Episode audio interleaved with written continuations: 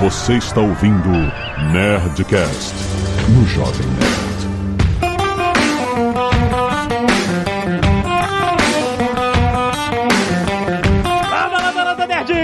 Aqui é Alexandre Ottoni do Jovem Nerd eu acreditaria no Leonardo DiCaprio. Fala pessoal, Vinícius Fuzikawa e grande aposta é melhor que o Lobo de Wall Street. Ih, olha aí! Olá pessoal, vou gostar dessa experiência de falar sobre mercado e sobre cinema, que são duas coisas que eu gosto. É a primeira vez que eu vou fazer isso na vida. Ó, tá vendo? Só no Nerdcast. Aqui é o Azagal e Show me the money! Não, em outro filme. esse. Mas o Azagal fala todo dia. Existe uma coisa nesses dois filmes que só o Dave tem em comum, que chama Margot Robbie. Ah, caraca! Muito bem, nerds! Estamos aqui em mais um Nerdcast com a nova futura. Hoje, pra falar de cinema, justamente, nós vamos falar sobre dois grandes filmes do mercado financeiro que todo mundo, a maioria das pessoas viu, que é o Lobo de Wall Street e A Grande Aposta. O Lobo de Wall Street conta a história do, do Leonardo DiCaprio.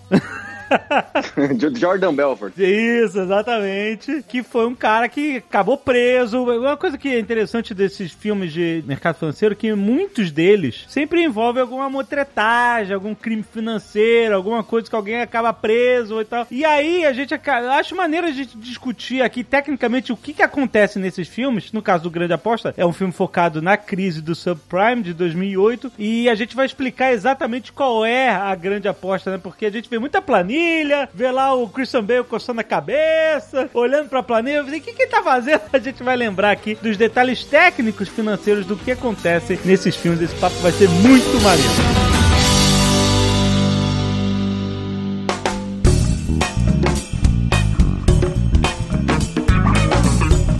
Começar lembrando uma parte do Lobo de Wall Street, que apesar de ser um filme que fala de Wall Street pra caramba, ele não é um filme sobre Wall Street, né? Ele é um filme sobre a loucura do cara, né? A viagem, a maluquice, drogas e, e, sabe, crimes financeiros, etc. O foco é a vida louca do Jordan Belfort, lá, do Leonardo DiCaprio, que não ganhou o Oscar por esse filme, foi um absurdo. Ele foi ganhar pelo filme do ano seguinte, que foi um pedido de desculpas. Desculpa a gente não ter dado o Oscar por você. Foi o regresso, né? O regresso, exatamente. Mas ele mereceu muito mais pelo Lobo de Wall Street. O que eu lembro, é, o que eu tava querendo puxar era uma cena em que ele começa a explicar pro público o que que eles tinham inventado lá. Eles falavam, ah, é IPO, não sei o quê. E aí tem uma hora, ele começa a explicar meio tecnicamente, aí tem uma hora que ele fala assim, mas isso aí é muito complicado. O que a gente tá fazendo é ilegal? É. Então é basicamente o Martin Scorsese falando assim, gente, relaxa. O filme não é sobre isso, o filme é sobre a loucura do cara. E ok, tá certo, né? Se você quer atingir um grande público, você não vai fazer um filme todo técnico do- sobre mercado financeiro, porque você vai perder o público rápido, né? Mas aí, justamente fica a curiosidade se, pra gente quer fazer. O que diabos ele estava fazendo que era ilegal? Dá pra ter uma noção que ele tava vendendo ação que não valia nada, mas qual era a natureza mesmo do esquema que eles inventaram lá pra ganhar tanta grana tão rápido? Esse filme em particular fala sobre um processo de, vamos dizer assim, de enganação, de enrolação básica, no qual um corretor vende para um cliente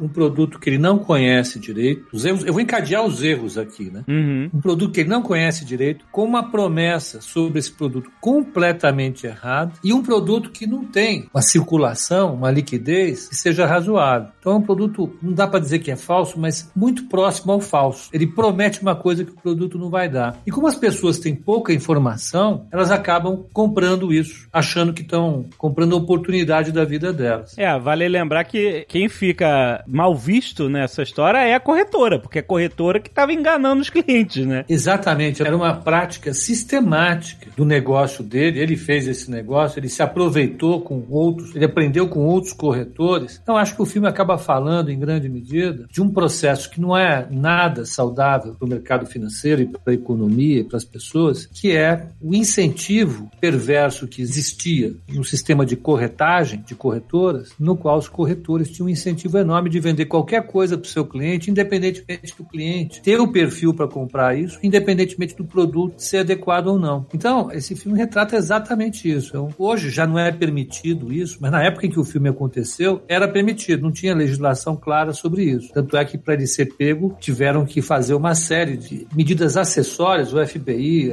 a CVM de lá, a SEC, eles tiveram que fazer uma ginástica enorme para pegá-lo. Hoje, se um corretor faz alguma coisa parecida, de cara ele já vai enfrentar a SEC pronta para uh, desabilitá-lo, processá-lo, até levá-lo para cadeia. Aqui no Brasil a mesma coisa com a CVM, mas naquela época isso não existia de maneira tão explícita nos regulamentos e na lei. Então os caras enganavam todo mundo, vendiam ações, eles entravam numa modalidade de mercado que ninguém conhecia. As corretoras em geral não entravam nisso, era uma modalidade meio marginal, meio de canto assim, e iludiam todo mundo que entrava nesse mercado e ganhavam muito dinheiro. Do ponto de vista de negócio propriamente dito, eles foram muito espertos. Eu lembro que no filme eles estão vendendo ações de empresas pequenas ainda que têm um grande potencial de crescimento, né? Porque a gente quando olha para trás e imagina, nossa, outro dia, volta e meia sai a, a, a, matéria da massagista do Google quando o Google tava começando e que ela é multimilionária hoje porque ela, eles pagavam ela em ações, parte do pagamento era em ações do Google quando era uma startup minúscula e ela hoje é multimilionária por causa disso. Aí todo mundo fica com esse sonho, nossa... Massagista que trabalhava no Google. É, trabalhava no era Google. uma massagista que prestava serviço dentro da empresa Google para os funcionários. Isso, exatamente. Porque você fala massagista do Google, pode ser uma pessoa que usou ads. Eu tava imaginando que era isso. Entendeu? Não, não, não. Ela trabalhava lá no, dentro da startup.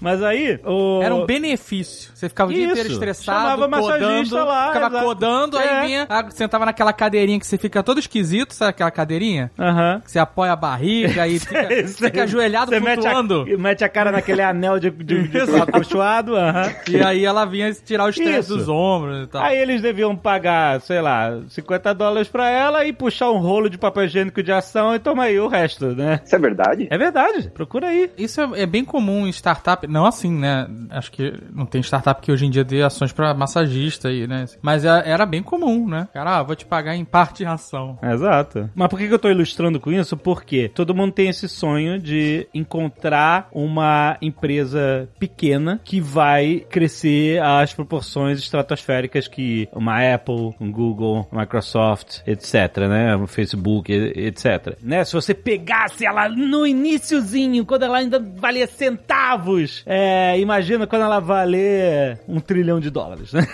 Essa que foi a sacada dos caras, velho. O nome disso normalmente no mercado é Small Cap. Small Cap é uma empresa que é listada na bolsa, Uhum. que ela não é uma blue chip, a blue chip são as grandes empresas. Sim. Ela tem um valor menor, só que ela tem um, pode ter um potencial, que é uma empresa de growth, de crescimento, ou não. Nesse caso deles, o que eles vendiam eram as ações de empresas que eram listadas fora da bolsa, eram negociadas no balcão, e elas tinham um valor de centavos. Ah, tá. Era. O valor nominal da ação era menor do que um dólar. Elas valiam Era centavos. menor. Então, imagina, se você for comprar hoje uma ação de Google, de Apple, a ação, o valor nominal dela é super alto. Então, para você comprar uma ação, já é caro partes. Para você comprar uma ação mais baratinha, fica melhor. Ao invés de você ter que gastar 5, 6 mil dólares para comprar ações, você pode comprar com 600, 700 dólares. Era o que eles faziam. Eu lembro disso quando eu comprei ações da, da Telebrás. Era um lote de, sei lá, mil ações, se eu não me engano. E o preço era. era que eles nem vendiam uma ação. Não vendiam uma ação porque não teria nem como valorar. Não, não tem. Na oitava vírgula. Exato. É, hoje a ação da Amazon vale 3.150 dólares. Aí você vai, quando você vai falar com o tipo de investidor de mais baixa renda, um patrimônio menor, ele não tem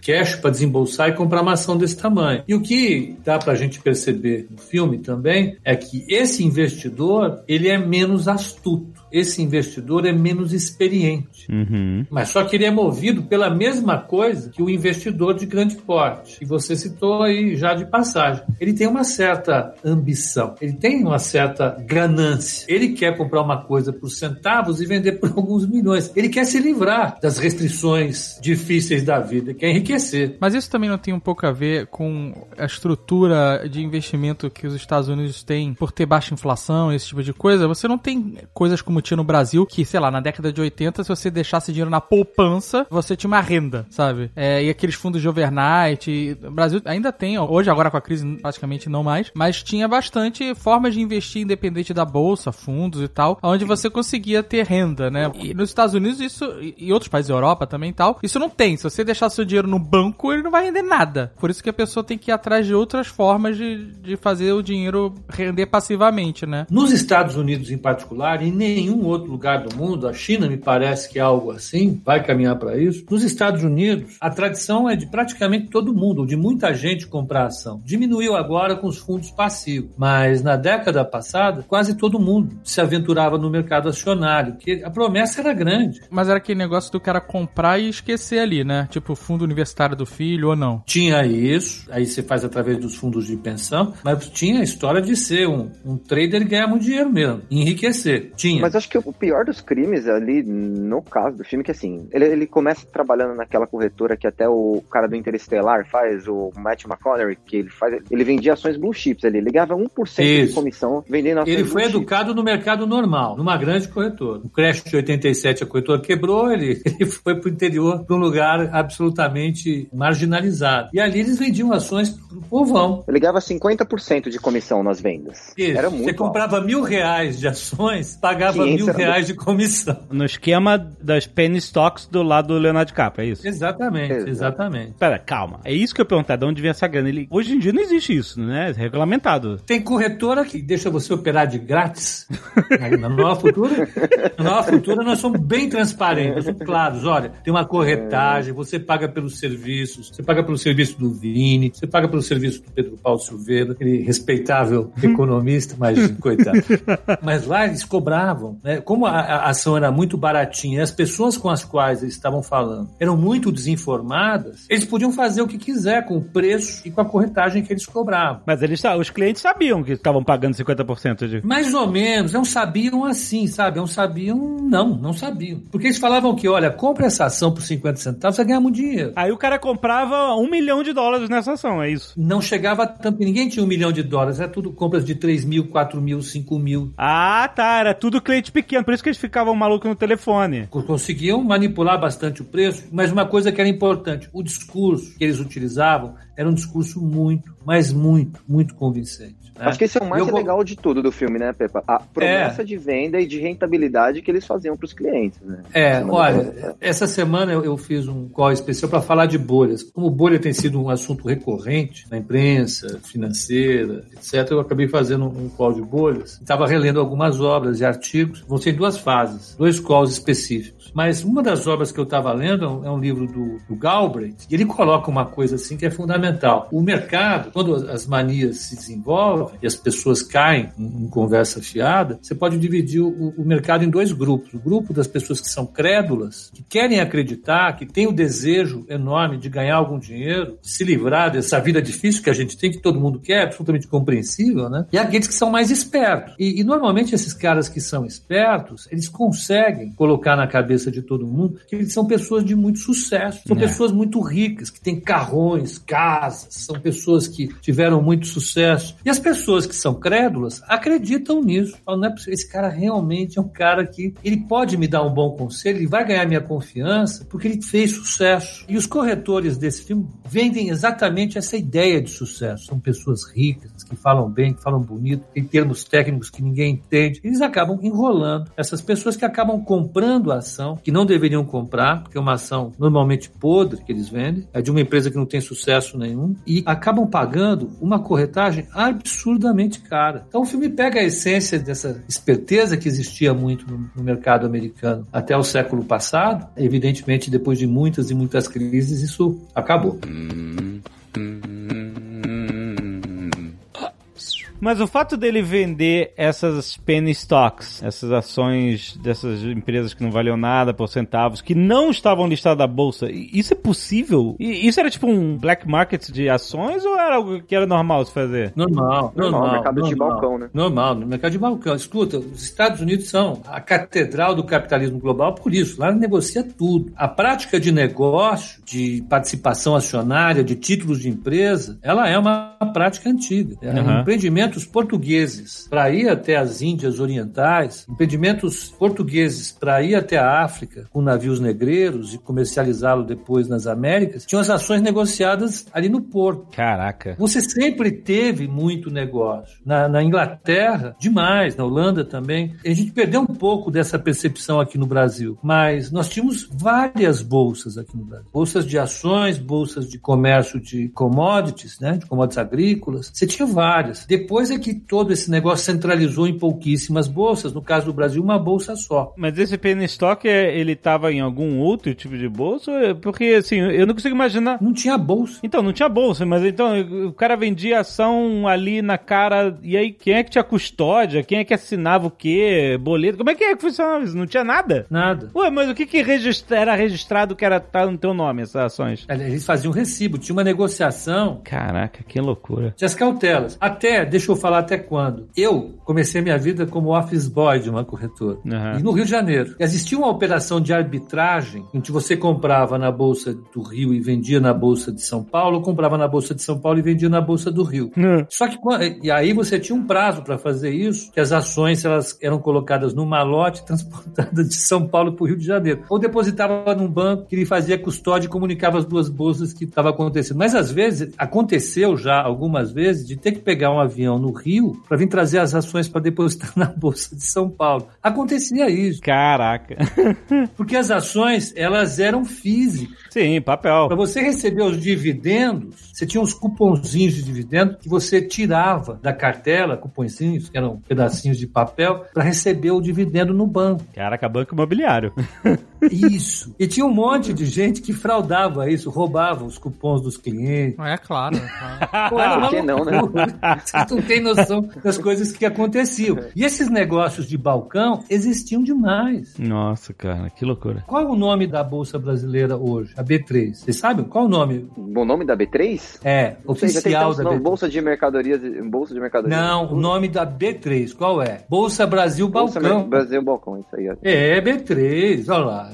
Existia essa prática, evidente. É claro que a possibilidade de haver muita coisa esquisita acontecia. O George Soros, aí um dos caras que mais conhecidos, mais ricos do mundo, ele começou a vida dele ganhando dinheiro de verdade, de verdade, arbitrando títulos entre uma bolsa e outra, só que eram títulos de renda fixa. Tinha lugar que vendia mais barato, outro que eles compravam mais caro. Ele percebeu isso, ele começou a vender num lugar e comprar em outro. Porque uhum. não tinha conexão entre uma coisa e outra. Uhum. Então, o que acontecia no caso dessas penny stocks, que eram negociadas de maneira física pelas empresas, que havia regulação para isso, evidente, mas era muito mais difícil de controlar. Você tinha um problema de assimetria de informação, que a gente chama isso, muito grande. Então, as pessoas de uma determinada cidade não tinham contato com de outra cidade, isso permitia que os preços fossem sendo negociados com, de maneira diferente num lugar e em outro. E aí você tinha todo tipo de possibilidade de fraudes. Hoje é mais difícil. É, mas você falou muito bem, né? Quem, quem tem um milhão para colocar no, em ações não vai ser desinformado o suficiente para cair numa lorota dessas, né? A priori, sim. Quando que eles arrebentaram? No filme, quando que eles arrebentaram de ganhar dinheiro? Lembra quando foi? Quando? Não, ele quando eles começaram a vender para os ricos. Ah. Ele fala começaram isso a vender quando eu comecei ricos. a vender para os ricos. É isso. Ah, ah, tá. Os ricos também se deixam iludir. Porque eles têm, no fundo, o mesmo desejo. Qual é o desejo? Ganhar muito dinheiro. Quando alguém quer ganhar muito dinheiro e se vê de frente com um grande especialista, um cara que fala bonito, um cara que vai inovar, um cara que tem Ferrari, Maserati, seja lá o que for, fala, esse cara faz sucesso, esse cara sabe de tudo. Uhum. Só que as uhum. pessoas não conhecem finance, não conhecem. Uhum. E caem no conto. E tem uma outra coisa, Ale, que você falou, que o Pepa falou agora, foi que a questão de regulamentação. Cara, você pode perceber que no filme, em nenhum momento,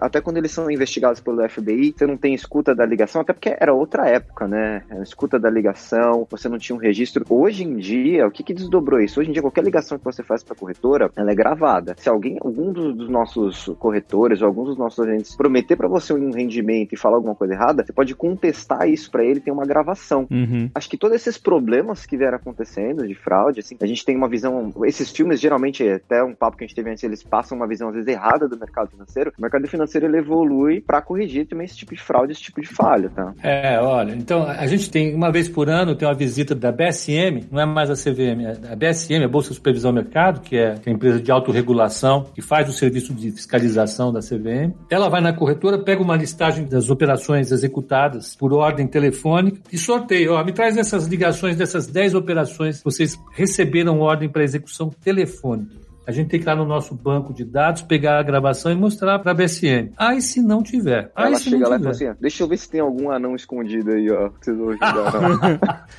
Não tem conversa. Então, hoje é um negócio muito mais rígido, muito mais parrudo. Depois de vários anos de falhas, de muitas experiências, de muita fraude, de muita gente prejudicada, o mercado de capitais global evoluiu demais, demais. As bolsas se colaboram entre si, elas, elas trocam experiência, as empresas são muito mais profissionalizadas, as corretoras, os bancos de investimento. Então, você teve uma evolução muito grande. Essa parte de fraude em corretora e banco, olhando para trás, fica uma coisa até meio folclórica. Esse cara é um personagem folclórico. O Scorsese, é claro, é um cara muito criativo, ele exagerou nas cores. As coisas que a gente vê nesse filme, a gente fica meio chocado, de fato, né? Eu, Muito chocado. E eu não estou falando só do mercado financeiro. eu tô há, há muitos anos, eu já vi muita coisa, muita gente esquisita no mercado financeiro, mas esse personagem desse filme, ele encarna o mal, de fato. Ele é o mal. Eu nunca vi alguém assim.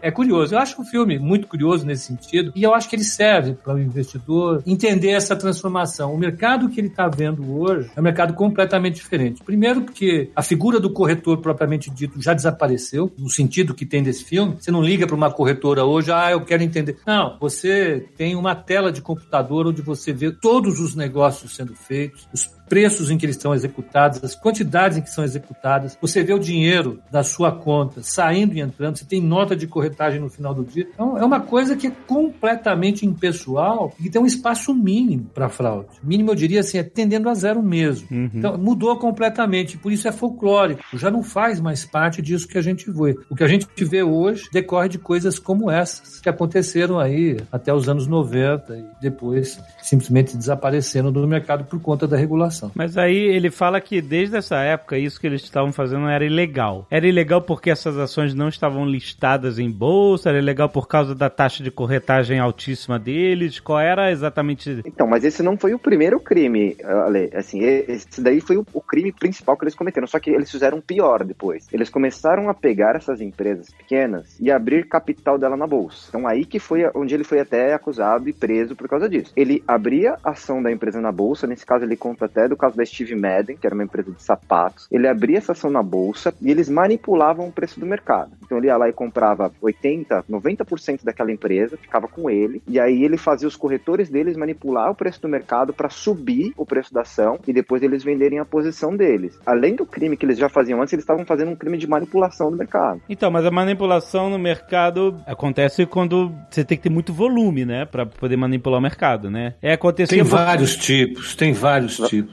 Eles cometiam ali é, problema de fraude mesmo. Vendiam uma empresa que era completamente fora do que estava sendo mostrado. Eles tinham informações privadas, tinham insider information o tempo todo e manipulavam no sentido de passar preço que não, não era um preço justo cliente. Ele cometia uma série de infrações ali. Não era um preço que tinha algo a ver com o valuation da empresa, é isso? Não, não, nem, nem com a cotação que seria de, de, se esperar no mercado. Sei lá, Petrobras é negociada normalmente ali na faixa de ah, entre 20 e 30 reais. Você consegue aceitar numa crise como ela chegou até 10 e pouco agora, numa super crise. Eles passavam a ação a, a 50, 60, 70 reais, algo assim, uhum. nesse, nesse preço, né? Num, num patamar completamente diferente diferente daquele que seria plausível para um mundo razoável e, e para os interesses dos seus clientes, é evidente. Né? Ali tinha Olha uma... como é que essas coisas afetaram o mercado. Hoje, quando a gente vai fazer um IPO de uma empresa, se a gente vai participar, a gente vai ser um coordenador da empresa, um participante, e a gente vai participar e distribuir aquelas ações no IPO. Cara, a gente não pode falar, Pepa não pode dar opinião, os nossos brokers não podem, às vezes, falar sobre o papel ou negociar o papel, tudo isso para controlar hoje em dia essa questão. O e-mail publicitário que eu tenho que mandar, ele tem que seguir um padrão. E o que, que eles faziam ali? Ele pegava e falava assim: Ó, oh, vou fazer, abrir o capital dessa empresa. Todo mundo ligando, falando: compra é bom, a empresa é muito boa. Boa, todos vendendo coisas que não aconteciam, sendo que eles estavam posicionados que é outra ilegalidade. Eles, como corretor e coordenador, eles não poderiam estar posicionados ali. Ah, tá, eles estavam posicionados, aham. Eles começaram vendendo ações baratas e foram crescendo na ilegalidade deles, no problema que eles iam fazer, entendeu? Até chegar no, no, no- no problema de eles ser presos. Mas o que pegou muito mais foi essa questão do IPO, que é o que aquele exatamente naquele momento que você fala, que o Scorsese cortou, é isso que ele fazia. Ele comprava a posição, manipulava o preço do papel e depois vendia a um preço mais caro. É, eu- eu acho que esse problema ele, ele chegou a multiplicar. No, ali nós pegamos um caso isolado, né? Que era acontecia nas corretoras, mas chegou a um limite tal de desalinhamento de interesses entre o cliente, a corretora e a empresa emissora de ações, que deu na bolha de internet na virada da década de 1990 para a década de 2000. Ali quando teve a bolha de internet, os maiores problemas que aconteceram naquela bolha foram os IPOs. Isso que o Vini estava falando. Os analistas dos grandes bancos e corretoras de Wall Street tinham um programa na TV,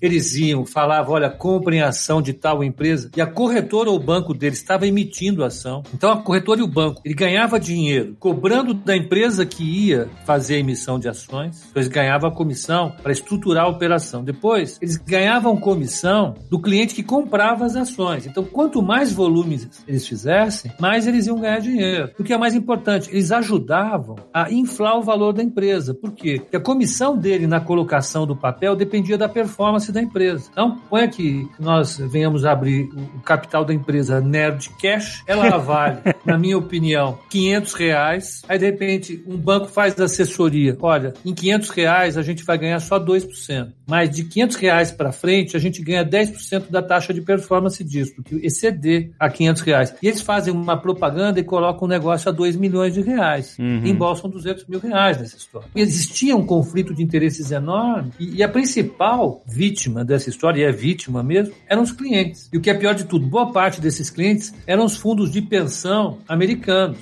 e europeus. Quando eles foram ver o valor das empresas, tinha empresas que eram vendidas a um bilhão de dólares que não valiam nada. É que nem a OGX aqui no Brasil, uma empresa de PowerPoint. Aí, depois que toda essa mega bolha aconteceu, refletindo exatamente isso que o Scorsese explicou nesse filme, né, esse conflito de interesses, aí surgiram é, uma série de regulamentos. Então, hoje, isso que o Vini falou é sério. Então, sempre quando vai ter um IPO, aqui no nosso call de abertura, no call de fechamento, na sala ao vivo que a gente tem, tem o chat lá no YouTube, todo mundo fica perguntando: o que, que você está achando disso? O que, que você está achando daquilo, daquilo outro, dessa empresa? Eu entro, não entro? Eu tenho que ficar calado, pelo Uhum. sim, pelo não. Por quê? Se a CVM pega uma corretora que esteja participando de uma oferta, fazendo qualquer tipo de comentário sobre essa ação, ela está automaticamente desqualificado da oferta e os seus clientes vão ter que entrar em outra corretora. Então, se vocês estão entrando aqui na Nova Futura para a emissão da empresa Nerd Cash, para comprar as ações dessa gloriosa empresa, vocês vão ter que comprar ações em outro lugar. E se eu indicar essa ação, Aham. a CVM proíbe, ó, não, ninguém, nenhum cliente da Nova Futura vai poder comprar ações da Nerdcash SA, ou sei lá qual vai ser o nome da, empresa. Mas é, Nerd é esse. 3. N3, N3RD.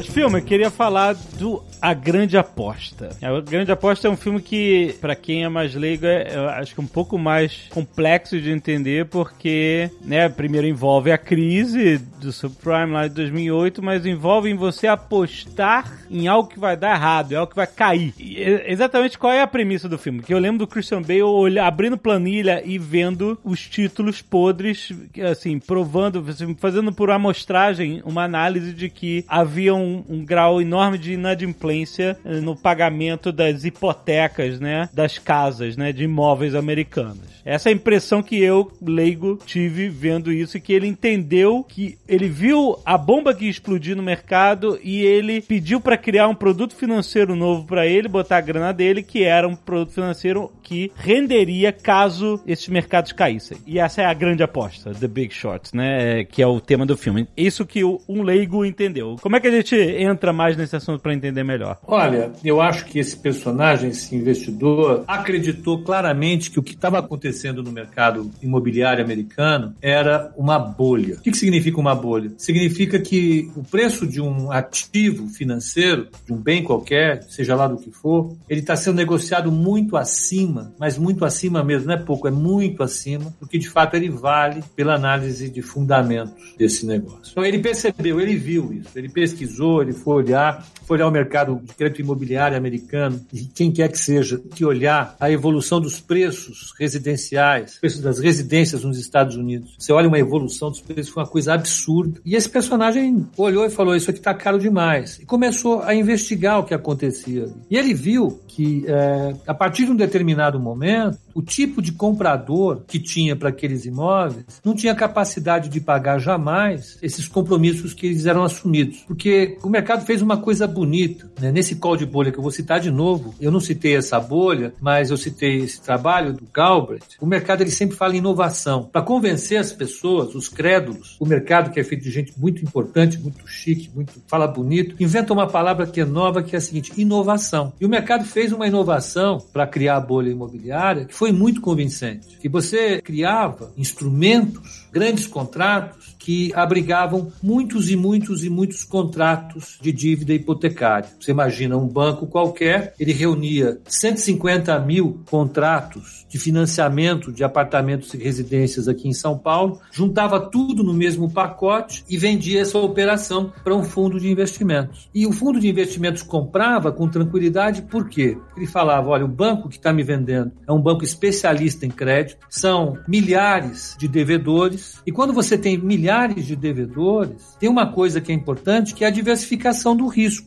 Uhum. O risco que o Dave tem é um, o risco que o Vini tem é outro, o risco que o Ale tem é outro. Não é o mesmo risco. Se você tem milhares de pessoas diferentes, então o risco é super diversificado, logo o risco dessa operação é baixíssimo, é quase zero. Eles empacotavam essas operações num contrato só, vendiam para fundos, isso valia um dinheiro enorme. O que o, o investidor, o Christian Bale, fez foi olhar esses contratos e falar: não, você não tem diversificação desse risco. Porque uma coisa eu sei: se o Nerdcast der errado, os três vão ficar sem condições de me pagar. Basta isso. Né? Apesar de serem três CPFs diferentes, o risco é muito parecido. Todos os milhares de pessoas que estavam debaixo daquele contrato eram pessoas que moravam numa determinada região e num país ao mesmo tempo. Se esse país desse errado, todas as pessoas iam performar mal seus pagamentos. É, então havia uma, um, um erro de percepção de risco de crédito muito grande, o que fazia que os títulos valessem muito mais do que valiam. Ele não só acreditou nisso, como ele apostou contra. Por isso é o big short. Quando você está short, você está vendido no negócio. Ao invés de comprar, você vende. E como é que você faz isso? Ele criou um instrumento financeiro, por encomenda, por Deutsche Bank, é, em que ele podia ficar vendido nos preços desses títulos. Quando a bolha estourou, depois de algum tempo, ele tomou um calor danado, porque antes de estourar a bolha subiu demais, ele perdeu um monte de dinheiro. Antes de estourar a bolha, ele tomou um baita ajuste negativo e, e quando a bolha estourou, ele ganhou um montão de dinheiro. Ele percebeu,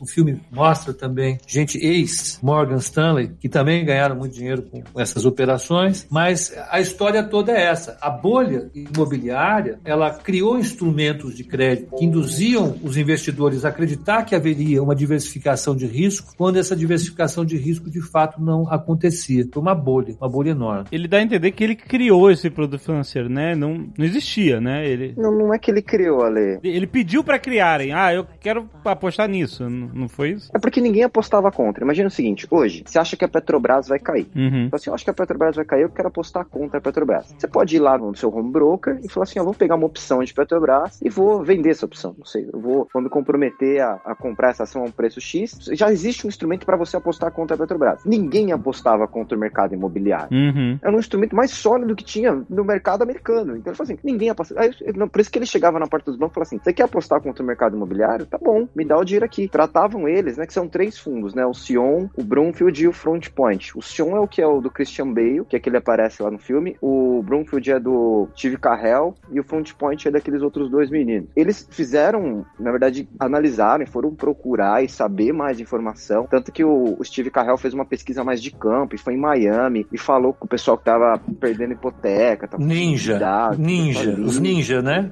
Isso, isso. O legal do filme, além de ele é um filme técnico, bem técnico, mas o legal dele é que ele mostra, assim, tipo, que muita gente sabia da crise, os bancos sabiam, tanto que os títulos de hipoteca começam a cair e eles, teoricamente, teriam que estar ganhando dinheiro e os grandes bancos escondem isso. Eles vão visitar uma hora, como é que chama? A S&P, né? A agência de avaliação de risco, não a, a Moody's, a Fitch. É, é. S&P, Moody's, Fitch. E a mulher tá cega, entendeu? Tipo, uma, uma representatividade. Tipo, Era não tá vendo nada. Então, assim, o, o legal do filme é bem isso, que mostra que os grandes bancos sabiam de todo o problema, a SEC também sabia, né, que é a CVM deles, e acabou rolando, entendeu? Você quer ver uma coisa? Eu vou voltar um pouquinho a fita. Foi ele que inventou mais ou menos. O que o Vini falou tá certíssimo, eu vou chegar no que o Vini falou. Só que é o seguinte, nos Estados Unidos, na Inglaterra também, você faz o contrato derivativo que você quiser. Você pode negociar tempo, Hum. você pode negociar a quantidade de pessoas que vão fazer o download do nosso podcast. É, é a bolsa de aposta.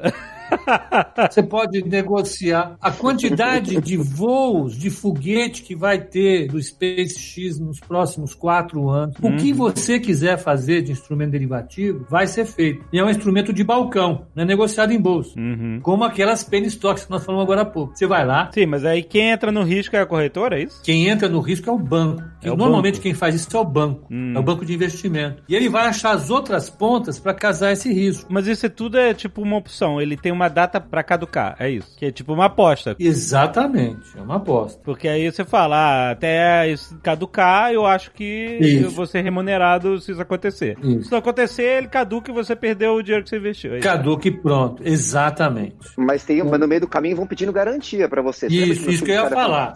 A dificuldade que o fundo teve foi convencer as pessoas a fazer um negócio que envolvia risco. Por quê? Porque se o cara tivesse errado, ele ia quebrar. E como é que ele ia pagar? Exato. Essa é a questão. Era um, era um problema de crédito. O cara estava dizendo para o mundo: olha, vocês vão quebrar por causa do crédito. Aí a pessoa que está do seu lado, olha, lamento te informar, mas você não tem crédito para quebrar o nosso crédito. Você entende? É mais ou menos isso. E se você quebrar, você não vai ter crédito pra me pagar. Exatamente. E foi o que aconteceu, né? Alguns bancos não pagaram ele. É o que acontece em certo ponto do filme, que todo mundo começa a ver que vai dar chablau, e aí eles veem que não vão ter grana pra pagar todo mundo, e eu lembro que o Christian Bale, ele, ele sai antes, né? Ele tipo, ah, ok, peguei meu dinheiro e saí fora antes que imploda, né? Um dos maiores problemas que aconteceu nessa crise, o day after, é que quando o negócio começou a cair, esses instrumentos não tinham liquidez, porque boa parte dos bancos que estavam por trás disso tinha quebrado. Bancos quebraram. É, realmente apostar contra é muito arriscado.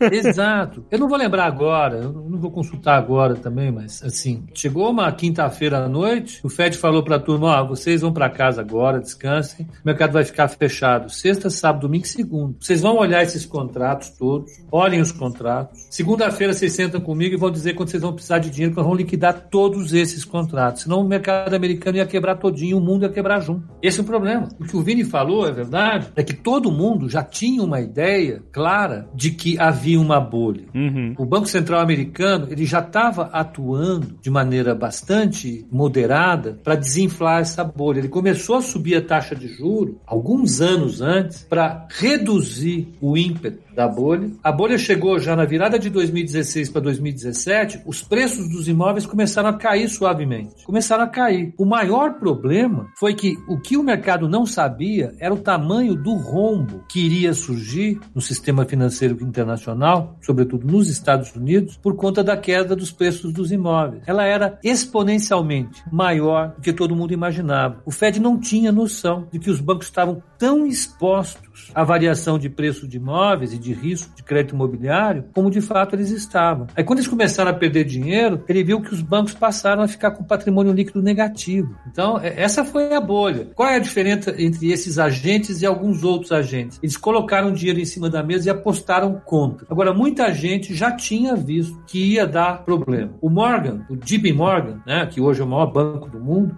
ele não entrou no crédito imobiliário. E o Jamie Dimon, que era o CEO do banco naquela época, ele ganhou muito dinheiro, inclusive por conta disso, ele falou: o banco não vai entrar nessa loucura. Quem cita isso é o Raghuram Rajan, ele escreveu um livro super legal que fala sobre a, essa crise e, e uma perspectiva diferente da que convencionalmente se tem. Eu acho que tem dois grandes livros legais sobre essa crise que falam sobre a, a natureza da crise. Então, um deles é o Joseph Stiglitz, que é O Mundo em Queda Livre, que explica direitinho o que aconteceu, e outro é esse do Raghuram Rajan, que é chama Linhas de Falha, tem em português também. Então, são duas linhas diferentes para explicar o que aconteceu. Mas muita gente já sabia que existia uma bolha e que a bolha ia desinflar. Agora, ninguém esperava que todo mundo tivesse tão exposto, tão exposto a esse crédito. E como o Vini falou, ninguém acreditava que as pessoas que eram sãs não fossem insanas, quando todo mundo era insano, entendeu? De acreditar Tava todo mundo preocupado insanidade. em, principalmente os bancos, né, Pepe, em aumentar os lucros, ganhando comissões de vendas, vendendo esses CDS, né, esses créditos imobiliários e vendendo, criando uma cadeia de venda de apostas. E assim, quando teve a bolha, esses caras continuaram com dinheiro e a grande população sofreu. Até no final do filme, o, o cara fala, no final de tudo isso, a culpa vai ser dos imigrantes e dos pobres. E, cara, assim, o filme ele é muito preciso naquilo que ele fala, ele foi lançado e ele foi muito assertivo nisso, cara. Ele passou o tempo e foi exatamente o que aconteceu. O Pepe fala melhor do que eu aqui. Mas eu- por isso que eu gosto tanto desse filme, acho ele muito assertivo nesse ponto. E ninguém foi preso nessa, né? Foi um cara preso. Não, porque foi tudo legal. Foi tudo legal. Não houve nada de legal. As bolhas, elas podem acontecer sem fraude.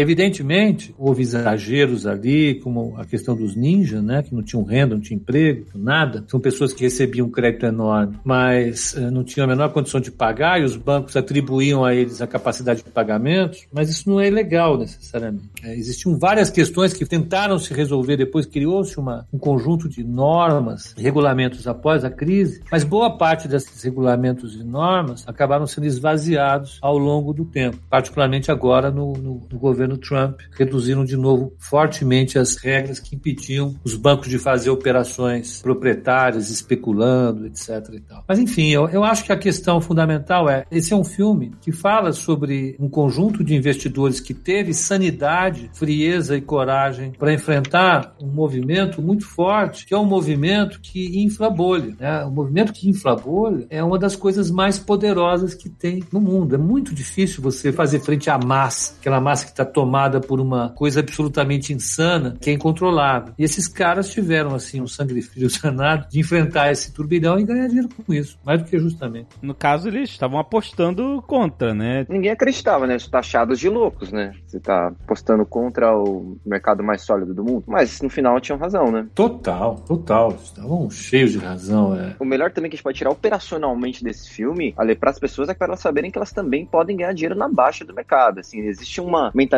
no mercado que você só ganha dinheiro com a alta. As opções são uma forma de você ganhar dinheiro apostando contra o mercado. O aluguel de ações é uma forma de você apostar dinheiro contra o mercado. É, então, se você tem uma posição que você acredita que o mercado vai dessa forma, as corretoras, a gente, a nova futura, dá mecanismo para você fazer isso. Não é ilegal. Você pode fazer isso. Você acha que a Petrobras vai cair? Vai lá, aluga ação e vende ação e, e aproveitando a queda. Acho que isso operacionalmente dá para se tirar também desse filme, tá? É, no caso deles, o risco maior era de todo o mercado quebrar e não ter como pagar. Não tem como pagar. É porque quando você tá vendendo uma opção, você tá apostando contra outra pessoa. Você tá se comprometendo a comprar, outra pessoa tá se obrigando a vender. Uhum. Nesse caso, eles criaram um instrumento que eles estavam apostando no mercado contra o banco, contra o mercado imobiliário. Só que o banco que ia ressarcir eles podia quebrar junto, então eles podiam nem receber aquilo. É, isso mesmo. É algo muito maior que eles fizeram. Chama risco de contraparte. Risco de contraparte, perfeito. É. Eu estou vendo aqui uma citação que eu usei nesse. Vamos ficar citando o tempo todo, vocês me desculpem. Esse Fala. call de bolhas, que é uma citação que o Galbraith faz do Schiller. Olha, Qualquer um, como indivíduo, é sensível e racional. Como parte da multidão, de imediato se converte em estúpido. O que aconteceu na bolha. É isso que impulsiona os preços. Todo mundo passa a acreditar que é maravilhoso. Na bolha das tulipas, teve o caso de uma tulipa que foi negociada por uma carroça com dois cavalos e todo o equipamento de utilização na, na colheita, que valia uma fortuna naquilo lá. Isso lá atrás na Holanda, né? Na Holanda, em Lá atrás, na Holanda. 1620. Imagina, corrigindo os preços, eles chegaram a um valor ali que chega a 100 mil dólares hoje. Uma Hum. tulipa. Então, muita Nossa. gente acreditava de fato que esses instrumentos criados por gênios do- de Wall Street eram instrumentos blindados contra qualquer tipo de risco. Eram super seguros, que você podia comprar participação nesses instrumentos, que isso ia dar muito dinheiro e você ficar muito feliz. Então, é por isso que eu ressalto a determinação desses loucos que venderam contra essa multidão estúpida, né, voraz, uhum. que também era incentivado, o Vini falou muito bem isso, por uma esperteza do mercado que ganhou muito dinheiro. O primeiro pacote de ajuda que o Banco Central americano deu, junto com o Tesouro, na crise, foi de 750 bilhões de dólares. Foi a maior soma jamais dada de ajuda ao sistema financeiro americano. O pacote anterior, feito nos anos 80, também numa bolha de crédito, tinha sido da ordem de 150 bilhões de dólares, corrigido pela inflação. Eles deram uhum. 750 bilhões no primeiro pacote de 2019. Caraca. Metade disso daí foi gasto, vocês sabem com o quê? Uhum. Para pagar os bônus dos executivos dos bancos. Caraca. Os banqueiros que quebraram o sistema. Nossa, isso é muito. Não sei se é legal, mas é imoral. É, é vai tomar. é, exatamente. É imoral. Isso fez aquele movimento Occupy, né? Occupy Wall Street lá, etc. Uhum. Por isso que eu falei que eu, eu, acho esse filme tão bom, entendeu, Ale? Porque ele conta bastante disso. Uhum. Ao longo do resgate dos bancos, porque todos os bancos do planeta quebraram, exceto o JP Morgan, nos Estados Unidos e no Brasil os bancos ficaram de pé. Para resgatar todo o sistema bancário global foram 2,5 trilhões de dólares. Nossa. Eu vou repetir: 2,5 trilhão de dólares. Os acionistas não colocaram um centavo do seu bolso para capitalizar os bancos. Sabe quem colocou? Os tesouros. E quem paga os tesouros? Contribuinte. Nós, exato. Então, agora no meio dessa crise, para você fazer algumas transferências, o pessoal dos banqueiros aí não gostou muito, tá reclamando, etc. Mas é isso, o sistema é esse aí. Isso aí, vamos, vamos embora triste do programa. Né? Não, não, ah, não, eu quero fazer a denúncia aqui do próximo grande escândalo que vai explodir aí, que vocês talvez não estejam sabendo, chama-se Animal Crossing. Ai, não tem ideia. não tenho ideia.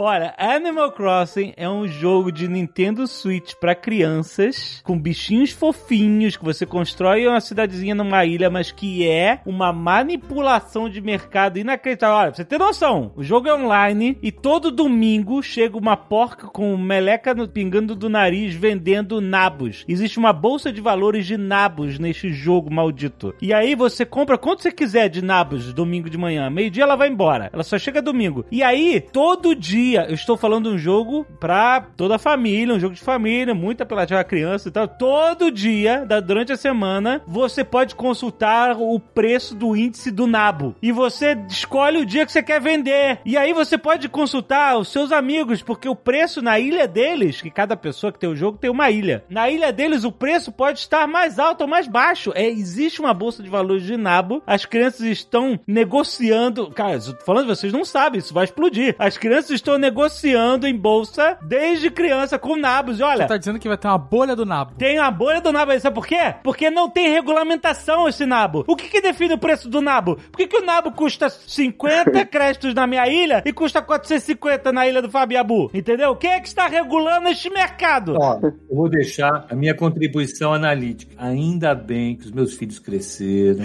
Eu não tenho netos ainda. Eu não vou me deixar ser dominado por isso. Eu já tive aqueles bichinhos que você tinha que alimentar. Eu não lembro qual. Era um, é a primeira maquininha virtual. Tamagotchi, Tamagotchi. É coisa de japonês. Esse jogo é japonês também. Tô te falando, cara. O bichinho morria, a criança chorava. Pelo amor de Deus, não. E aí, olha, ainda não estou falando do dono da ilha, o, um guaxinim japonês chamado Tom Nook, que devia ser preso. Guaxinim?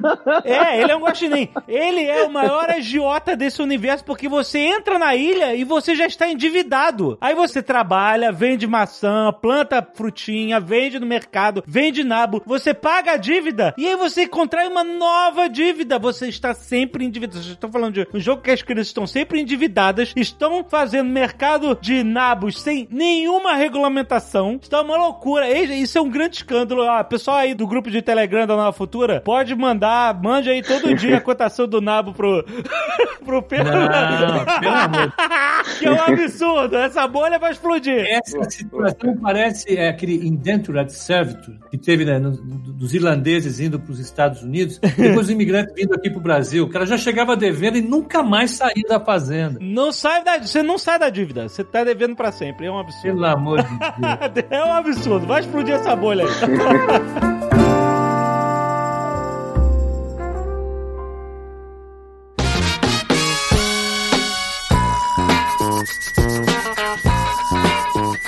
Muito bem, Vini. Olha só, carteira recomendada, já andei falando dela essa semana. Estou feliz com ela, hein? Porque apesar de tudo, ela se recuperou muito bem, hein? Muito bem. Muito bem. O Pepa tá feliz, né? Você viu que ele gravou hoje, todo celebre, todo feliz.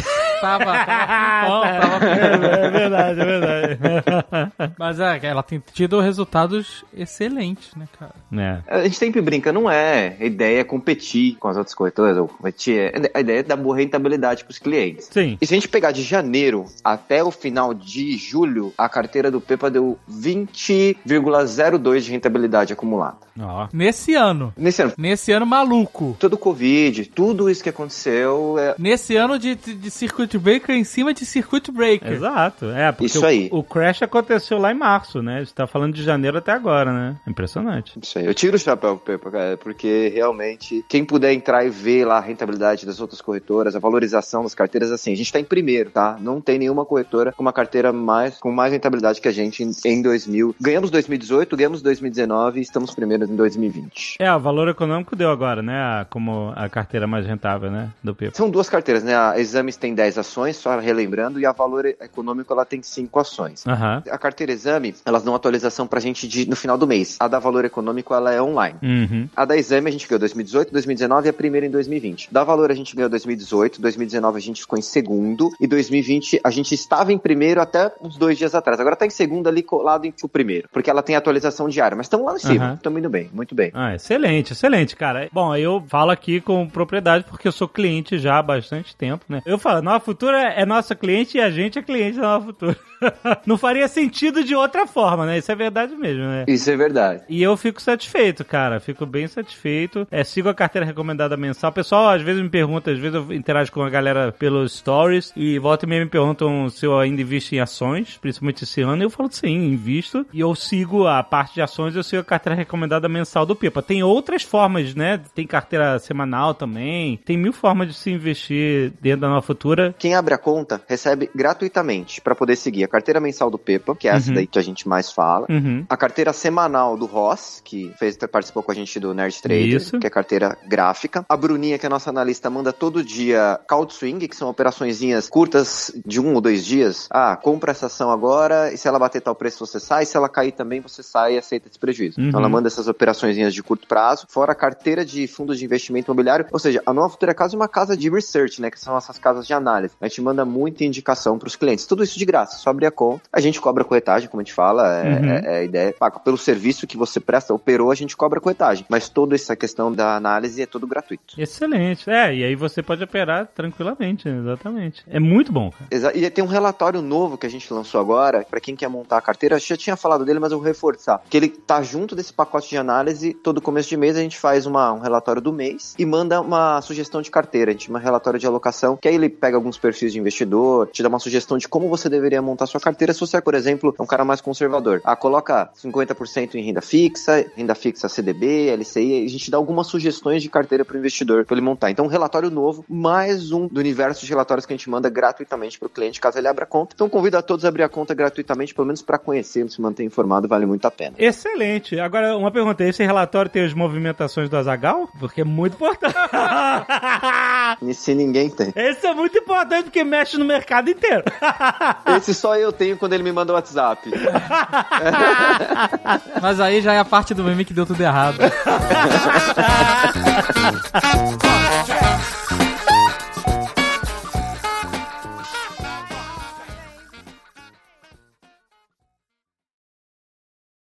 Este Nerdcast foi editado por Radiofobia, podcast e multimídia.